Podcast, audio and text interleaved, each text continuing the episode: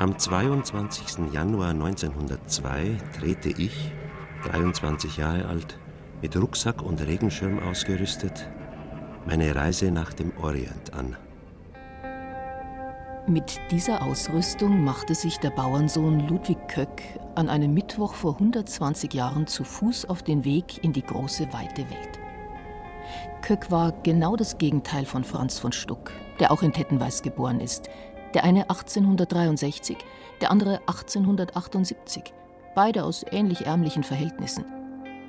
Als der in München zu großen Ehren gekommene Malerfürst seinen Geburtsort besuchte, zog er, stolz wie ein Imperator, auf einem Schimmel in sein Heimatdorf ein und prahlte im Wirtshaus. Willkommen geheißen hat den ehemaligen Müllersohn in Tettenweiß niemand – denn der kleine Franz hat sie, die Dorfbewohner, schon als Sechsjähriger karikiert und später dann auch noch diese unsittlichen Gemälde mit den Nackerten fabriziert. Ganz anders bei Ludwig Köck. Als der Weitgereiste, der es vom Schlossergesellen zum renommierten Brückenbauer in Kairo gebracht hatte, 1920 nach Tettenweiß zurückkehrte, wollte ihn die Dorfgemeinschaft mit allen Ehren begrüßen. Mit Bürgermeister und Blaskapelle. Doch ihm war nicht nach Feierlichkeiten zumute. Köck erschien nicht am vereinbarten Ort, sondern nahm einen anderen Weg. Warte, warte. Das ist der Bär. Den haben wir ja auch sehr lieb gehabt, den Bären. Der ist ja völlig abgegriffen, haben wir nicht weggeworfen. Im Haus der Familie Köck im Münchner Stadtteil Hartmannshofen, nordwestlich des Nymphenburger Schlossparks. Charmante Einfamilienhäuser mit großen Gärten und altem Baumbestand gebaut auf Erbpachtgrund des Freistaats Bayern. Hier verbrachte der Tettenweiser nach seiner Rückkehr aus dem Orient seine zweite Lebenshälfte bis zum Tod 1961. Seine Enkelkinder Gisela, Edgar und allen voran Christa hegen und pflegen das Vermächtnis ihres ungewöhnlichen Großvaters. Tolle Sachen hat er gemacht.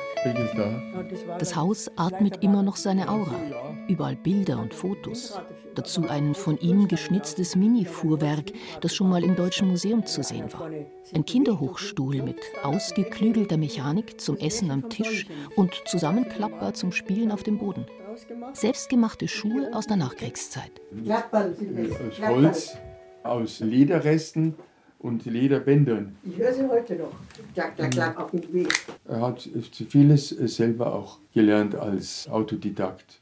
Der Opa war sehr groß und hochgewachsen und sehr gerade gegangen. Der Eisenhans, haben wir immer gesagt. Einen großen Hut hat er immer aufgehabt und hat uns jeden Abend erzählen dürfen, wie die Wanderung nach dem Orient war. Und er konnte so spannend erzählen. Das war für uns das Schönste, für uns Kinder. Ich bedauere, dass ich damals als Junger nicht genügend Interesse für seine Zeit gehabt habe. Tettenweiß, eine kleine Gemeinde im unteren Rottal, 25 Kilometer südwestlich von Passau, war ursprünglich eine Hofmark mit kleinem Schloss, die an Bauern Grund und Boden gegen Zinsen vergab. Die Kirche St. Martin und der Landgrafensitz dominierten den Ort. Übermächtig drängten sie die kleinen Bauernhäuser an den Rand, an die Äcker und Wiesen. In dieses Gefüge zwischen Kirche und Landadel wurde Ludwig Köck 1878 hineingeboren.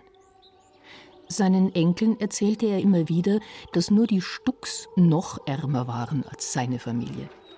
Ein 400-Seelendorf voller Rauflustiger muss es gewesen sein. Denn nicht nur einmal berichtete die Sonntagszeitung Der Grenzbote, in Tettenweiß fand am 21. August wieder mal eine Kapitalrauferei statt. Fünf Burschen wurden lebensgefährlich verwundet, einem das Fleisch vom ganzen Arm heruntergeschnitten und dergleichen Kleinigkeiten mehr. Ludwig Köck hatte sechs oder sieben Geschwister. Das weiß selbst die Familie nicht so genau. Er besuchte die Grundschule und anschließend die Feiertagsschule in Tettenweiß, arbeitete wie alle Kinder damals daheim auf dem Sach mit, hütete Kühe oder half im Stall.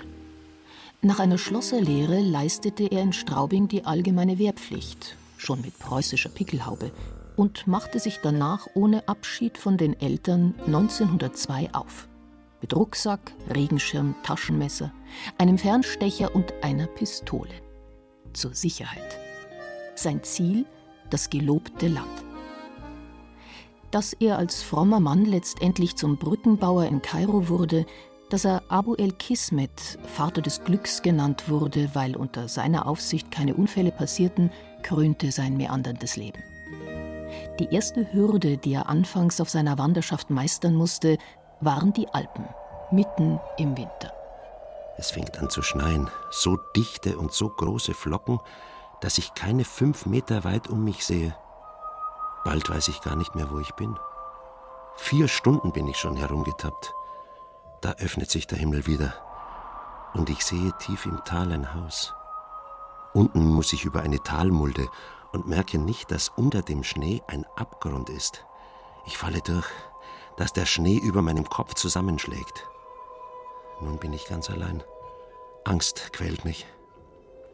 Ich denke an die Verschütteten, von denen ich in der Zeitung gelesen habe. Aber nur für Augenblicke. Mit den Armen kann ich noch ins Freie greifen und mache mir Luft. Dann trete ich mit den Füßen immer mehr Schnee unter mich. Ich arbeite mich wieder heraus. Gleich darauf falle ich wieder durch. Mir tropft der Schweiß, als ich wieder heraus bin. Dann bin ich schlauer geworden und krieche auf allen Vieren über die Mulde. Das hätte auch tödlich ausgehen können. Durchnässt, zitternd vor Kälte, irrt er weiter durch die verschneite Alpenwelt. Und schon in Graz gibt's das nächste Problem.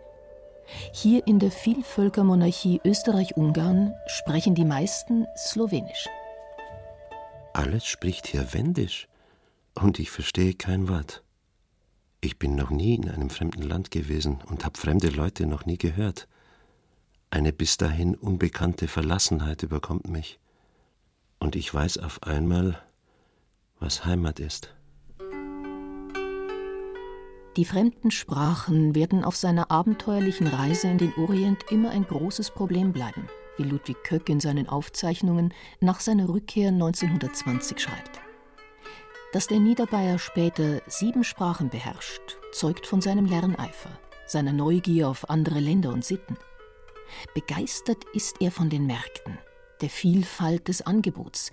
Immer wieder findet er auch deutsche Auswanderer, mit denen er sich austauschen kann. Oft kämpft er in den Herbergen mit Ratten und Wanzen, fängt sich Kleiderläuse ein, schläft auf dem Boden oder nach einer kleinen Abendmahlzeit auch auf einem Wirtshaustisch. Manchmal wird er übers Ohr gehauen, zahlt zu viel für ein Nachtlager, weiß aber bald zu unterscheiden, wer ihm wohlgesonnen ist und wer nicht. Durch Zagreb bin ich gewandert. Nun gehe ich der Save entlang. Drüberhalb ist Serbien. Die Sprache klingt mir ungemütlich und barsch. Frage ich jemand, so erhalte ich kaum Antwort. Die Menschen sind misstrauisch. Fast alle Männer auf dem Land und in den Städten tragen ihren Schal um die Mitte, Revolver und langes Messer. Man bekommt den Eindruck, als ob das Land voller Räuber sei. Ich merke, hier beginnt der Orient. Alles ist anders und immer fremder werden mir Land und Leute. Bis jetzt konnte ich das Geld wenigstens noch lesen. Das ist nun auch vorbei. Über die Königreiche Serbien und Bulgarien gelangt Ludwig Köck schließlich nach zwei Monaten Wanderschaft ins Osmanische Reich. Immer wieder wird er von türkischen Polizisten angehalten, kommt sogar ins Gefängnis, weil man ihn für einen Spion hält. Alles wird ihm abgenommen, keiner von den Militärs kann seinen Pass lesen. Erst als sie bei ihm eine Goldmünze finden mit dem Konterfei Kaiser Wilhelm II., wird er als Alemann erkannt und herzlich willkommen geheißen. Bald sieht er zum ersten Mal das Meer, das ihn mächtig beeindruckt. Und endlich nach zwei Monaten von einer Anhöhe aus Konstantinopel. Ein Bild, das ich nie vergessen werde auf leichten Anhöhen Zypressenwälder und zwischen dunklen Zypressen hindurch ein Wald von hohen, schlanken, weißen Türmen. Es sind die vielen Moscheen Konstantinopels und dahinter der blaue Himmel des Südens. Ein märchenhafter Anblick. Lange bleibe ich stehen und sehe diese fremde Welt an. Nun merke ich, dass ich vor etwas ganz Neuem stehe und fühle, was es heißt, der Zauber des Orients. Der Orient, der Traum von tausend und einer Nacht. König Ludwig II. war ihm genauso erlegen wie der Preußenkaiser Wilhelm. Bayerns Märchenkönig verwirklichte diesen Traum auf dem Schachen, wo er seine Diener in türkische Pluderhosen kleiden und Turbane tragen ließ. Ludwig Köck erlebte diese Welt leibhaftig. Von Konstantinopel, dem heutigen Istanbul, schreibt Köck begeisterte Ansichtskarten an seinen Bruder Benedikt. Hier ist ein Leben und Treiben, wie ich noch nirgends gesehen. Denn hier sind alle Nationalitäten vertreten. Hier ist alles durcheinander. Zerfallene Gebäude und Paläste, Paläste und Schutthaufen. Die Hagia Sophia ist das größte Gebäude Konstantinopels. Sie hat innen 107 Säulen von künstlichem Stein, 120 bis 130 Kronleuchter, 50 bis 300 Lichter fassend. Und die Frauenkirche könnte man hereinstellen, wenn diese auch rund wäre. In dieser Stadt nimmt Köcks Leben eine entscheidende Wende. Am 11. April 1902 meldet er sich bei einer deutschen Firma, die für den Ausbau der anatolischen Eisenbahn zuständig ist, und wird sofort eingestellt. Der deutsche Kaiser forciert den Weiterbau bis nach Bagdad, schickt nach jedem neuen Bauabschnitt ein Glückwunschtelegramm. Die deutsche Presse ist Feuer und Flamme. Also Volldampf voraus, nach Euphrat und Tigris und nach dem Persischen Meer. Und damit der Landweg nach Indien wieder in die Hände, in die er allein gehört, in die kampf- und arbeitsfreudigen deutschen Hände. Langsam schiebt sich der deutsche Traum dampfend vorwärts. Der berühmte Orient Express sollte nämlich von Paris, London und Berlin nicht nur nach Konstantinopel fahren, sondern weiter bis nach Bagdad. Wenn es sich Köck hätte leisten können, hätte er direkt von Simbach aus bis nach Konstantinopel fahren können. Abfahrt 16.58 Uhr. Dort hielt nämlich der Luxuszug bis 1897. Dann hätte Köck im Schlafwaggon unter himmelblauen Decken und aufgemalten Schwalben seinen Träumen nachgehen und in den mit Smyrna-Teppichen ausgelegten Salons zwischen Gobelins und goldgeprägten Ledertapeten unter Kronleuchtern mit Gasflammen sein Essen zu sich nehmen können. Aber abenteuerlicher und direkter ist natürlich die Reise zu Fuß. Bis Konstantinopel legt Ludwig Köck 2000 Kilometer zurück in 70 Tagen. Eine beachtliche Leistung bestätigt Ansgar Wenning, der selber von 2004 bis 2007 auf Wanderschaft war. Ich war in Dänemark, in Norwegen, in Schottland, Shetland Islands, Island, Spanien, in Südfrankreich, Namibia. Eine ganz weite Reise dann zum Schluss war nach Australien und Neuseeland. Und weiterziehen Kälte in Messen Handwerksgesellen, die heute unterwegs sind, verzichten auf ein Handy, gehen zu Fuß oder fahren per Autostopp. Nach Übersee erarbeiten sie sich auf einer Baustelle natürlich ein Flugticket. Sonst sind sie so ähnlich unterwegs wie Ludwig Köck damals vor 120 Jahren. Aber die Handwerker, die auf die Walz gehen, gehen nicht allein wie Ludwig Köck, sondern im Verbund einer Bruderschaft. Wenn man sich heute vorstellt, dass man ohne Ziel, vielleicht auch ohne Plan und einfach ins Grüne hinaus losmarschiert, losgeht, das ist natürlich eine ganz andere Dimension als das, was ich mir heute vielleicht vorstellen kann. Das ist natürlich eine gewaltige Aufgabe, die er sich dort gestellt hat. Und für mich wäre es, glaube ich, nicht möglich, ganz ohne Brücken, ganz ohne Absicherung so weit zu reisen. Ich werde eingestellt und fahre noch am gleichen Tag zu einer großen Brücke am Golf von Izmit, 250 Kilometer von Konstantinopel. Die Abteilung heißt Revision des Ponts, Brückenausbesserung. Die Brücke, 250 Meter lang, führt 35 Meter hoch über einen breiten Abgrund. Schwindelnd hoch für mich. Aber ich gewöhne mich bald daran. Viele Wochen fährt Ludwig Köck 1902 mit einer Montagetruppe übers Land durch die versteppten Hochebenen von Konya. Er lebt in Zelten, wird Zeuge von bis auf die Zähne bewaffneten Tabakschmugglern, bei denen sogar die türkische Polizei einknickt. In einsamen Gegenden Anatoliens, um Eskişehir, kommen Züge vorbei, aus denen den Arbeitern Brot und Fleisch zugeworfen wird. Er macht Bekanntschaft mit den mistigen Mückenviechern. Von seinen 20 Männern sterben 10 an Malaria. Immer wieder wechselt die Mannschaft. Manchmal ist er ganz allein, holt seine Ziehharmonika heraus, die er sich auf einem Bazar in Konstantinopel gekauft hat, und spielt, zeichnet oder bastelt, um die Einsamkeit zu überwinden. Meist lebe ich von Tee und Brot. Wenn ich mehr Zeit habe, mache ich mir in meiner vom Rost befreiten Pfanne gebratene Eier. Es wird immer besser. Und ich fange an, mich in dieser neuartigen Welt zurechtzufinden, lerne betrachten wie ein Kind. Und ich bin glücklich. Täglich und bei jeder Gelegenheit lerne ich Türkisch und Italienisch und bin bald so weit, dass ich das Allernötigste sprechen kann. Der Bautrupp fährt kreuz und quer durchs Land, von Ankara nach Konya und Ereğli. Köck sieht Bären und giftige Schlangen, verwunschene Landschaften, die manch bayerischer Idylle in den Alpen ähneln. Er lernt, dass es auf Behörden mit einem kleinen Obolus schneller geht. Er konstruiert viele praktische Sachen, baut eine Pferdekutsche für seinen Chef und eine Weinpresse. Kaum kommt der mit Unmengen von Krautköpfen an, schon baut Ludwig Köck einen riesigen Krauthobel. Nach zweieinhalb Jahren hat er genug gelernt. 1904 macht er sich auf von Konstantinopel nach Beirut.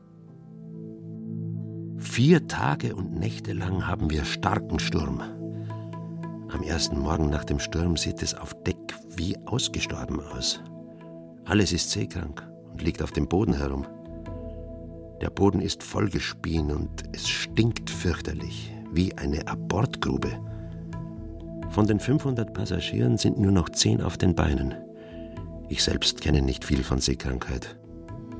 Weil er in Beirut keine Arbeit findet, schifft sich der Handwerksbursche auf einem syrischen Getreideschiff ein, nach Haifa in Palästina.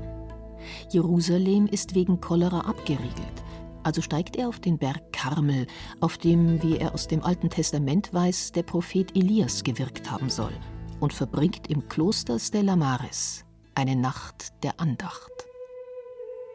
Ich sitze gemütlich in einem warmen Raum und lese beim Scheine einer Petroleumlampe. Unten braust das Meer. Der Sturm heult um das Kloster und wirft Regenschauer an die geschlossenen Fensterläden. Niemand ist da, außer mir. Klostereinsamkeit. Mit solch innerer Andacht wie dieser habe ich noch nie ein Buch gelesen. Alles, was sich hier zugetragen hat, wird vor meinen Augen lebendig.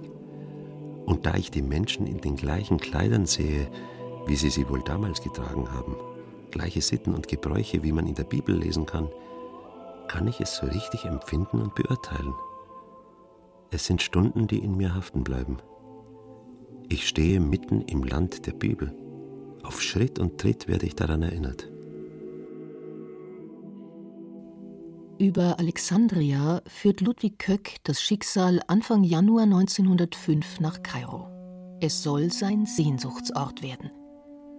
Die glitzernde Stadt am Nil mit damals nur 350.000 Einwohnern war kultureller Mittelpunkt mit vielen Opernhäusern, Theatern, Konzertsälen und Museen. Die feine englische Gesellschaft verkehrte dort genauso wie Künstler von Weltrang. Der Schlosser Geselle aus Tettenweiß ist genau zur richtigen Zeit am richtigen Ort. Über den Nil in Richtung Gizeh zu den Pyramiden beginnt eine britische Firma im Januar 1905 mit einem Brückenbau. Konstruiert von Sir William, der auch die Tower Bridge in London entworfen hat. Am 15. Januar ist Köck mit an Bord der Arbeiter. Rasch steigt er auf, trotz anfänglicher Verständigungsschwierigkeiten. Denn so schnell er Türkisch und Italienisch erlernte, eignet er sich jetzt Englisch und Arabisch an. Bald kann ich alle meine Kenntnisse gut entwickeln. Es gelingt mir alles. Der Brückenbau dauert drei Jahre. In dieser Zeit werde ich Chefmonteur und man lässt mich machen, wie ich will. Es arbeiten hier 800 Mann. Viel Unglück geschieht. Sieben Mann ertrinken im Nil, andere stürzen ab, werden von Montierkränen zerquetscht. Mir aber und meinen Leuten, die die gefährlichsten Arbeiten erledigen. Uns stößt wie vom Himmel beschützt kein größeres Unglück zu. Die Araber nennen mich Abu el-Kismet, Vater des Glücks. O Ägypten, du Land meiner Sehnsucht. Aus dem Schlossergesellen aus der niederbayerischen Gemeinde Tettenweiß wird Abu el-Kismet in Ägypten. Eine märchenhafte Karriere. Fehlt zum Happy End für den mittlerweile 30-Jährigen nur noch eine Frau.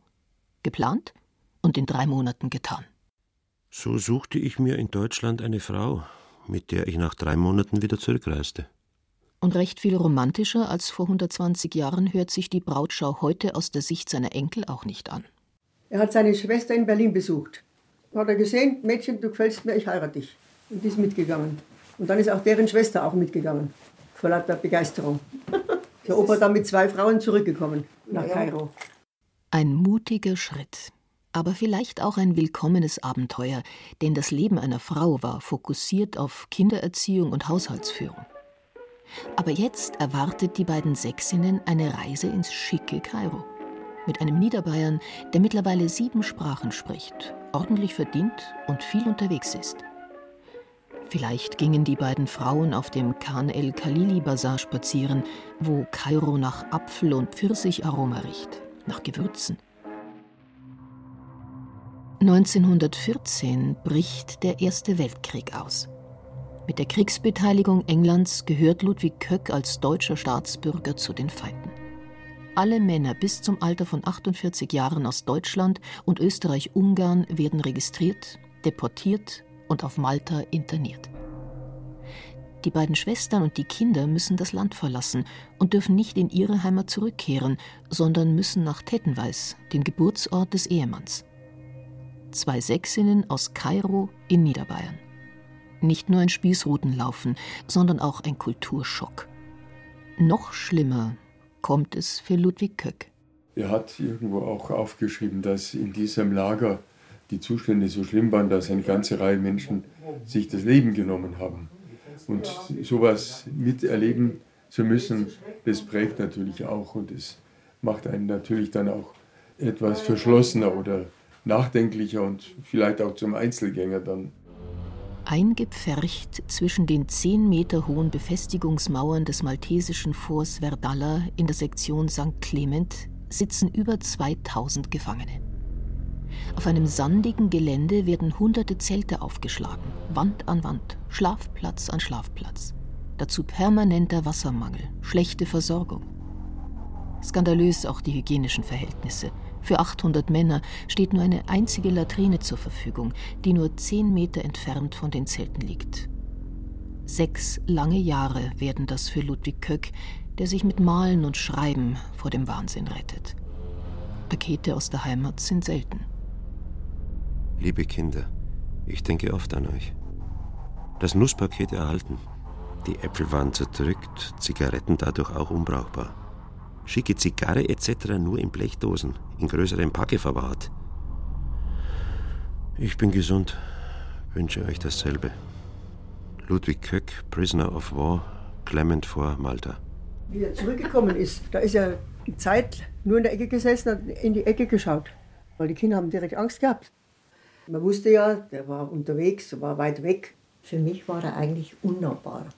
Okay? Ist, ja, ja, der war irgendwie so entfernt. Ja, er hat wenig gesprochen und war ganz anders als wenn mein anderer Opa. Angst habe ich nicht gehabt, aber er hat an sich nicht rankommen lassen, habe ich das Gefühl gehabt.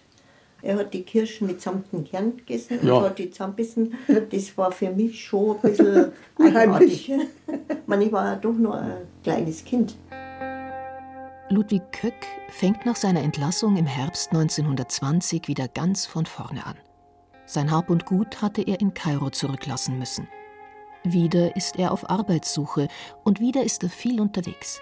Hilft den Franzosen etwa beim Wiederaufbau von in Deutschland demontierten Fabriken, Reparationszahlungen, die Deutschland für den Krieg und die Schäden nach dem Versailler Vertrag leisten muss. 1924 wird er Betriebsführer bei den Münchner Kupfer- und Messingwerken, baut in Hartmannshofen das Haus, in dem Christa Fahrmüller, seine Enkelin, heute noch lebt. hilft in dem neuen Siedlungsgebiet die Straßen und Gehwege zu befestigen. Seinen Sehnsuchtsort Kairo sieht Ludwig Köck nicht mehr. Aber seine Enkel erfreut er fast täglich mit spannenden Geschichten, mit liebevoll gebastelten Spielzeugsachen, als einen praktischen und aus heutiger Sicht höchst nachhaltigen Erfindungen. Seine Schwester, Schwester aus Tettenweiß. Ja, die in Schwester der, hat die, ah. Die andere weiß ich in Rügen, die hat eine Schäferei gehabt. Wie der Opa eben dann so um 1930, 40 in Norddeutschland gearbeitet hat, da hat er eine Schlafstelle gehabt. Und damit er dort warm hat, hat sie ihm einen Sack Wolle geschickt von ihren Schafen als Unterbett. Und wie der Opa gestorben ist, haben wir das aufgemacht, dieses Unterbett, und haben die Wolle zum Waschen und Spinnen gebracht. Und jeder von uns hat sich so eine Jacke gestrickt. Die habe ich heute noch. Wer Kairo nicht gesehen hat, hat die Welt nicht gesehen, heißt es in Tausend und einer Nacht. Und obwohl keines seiner Kinder oder Enkel jemals seinen Sehnsuchtsort besucht hat, leben Kairo und der Orient mitten in München in Köcks Geschichten und Erinnerungen weiter. Ja, wir fanden ihn schon bemerkenswert. Einfach losziehen, das war ja schon was Besonderes. Wir hatten schon Respekt vor ihm. Und wir auch.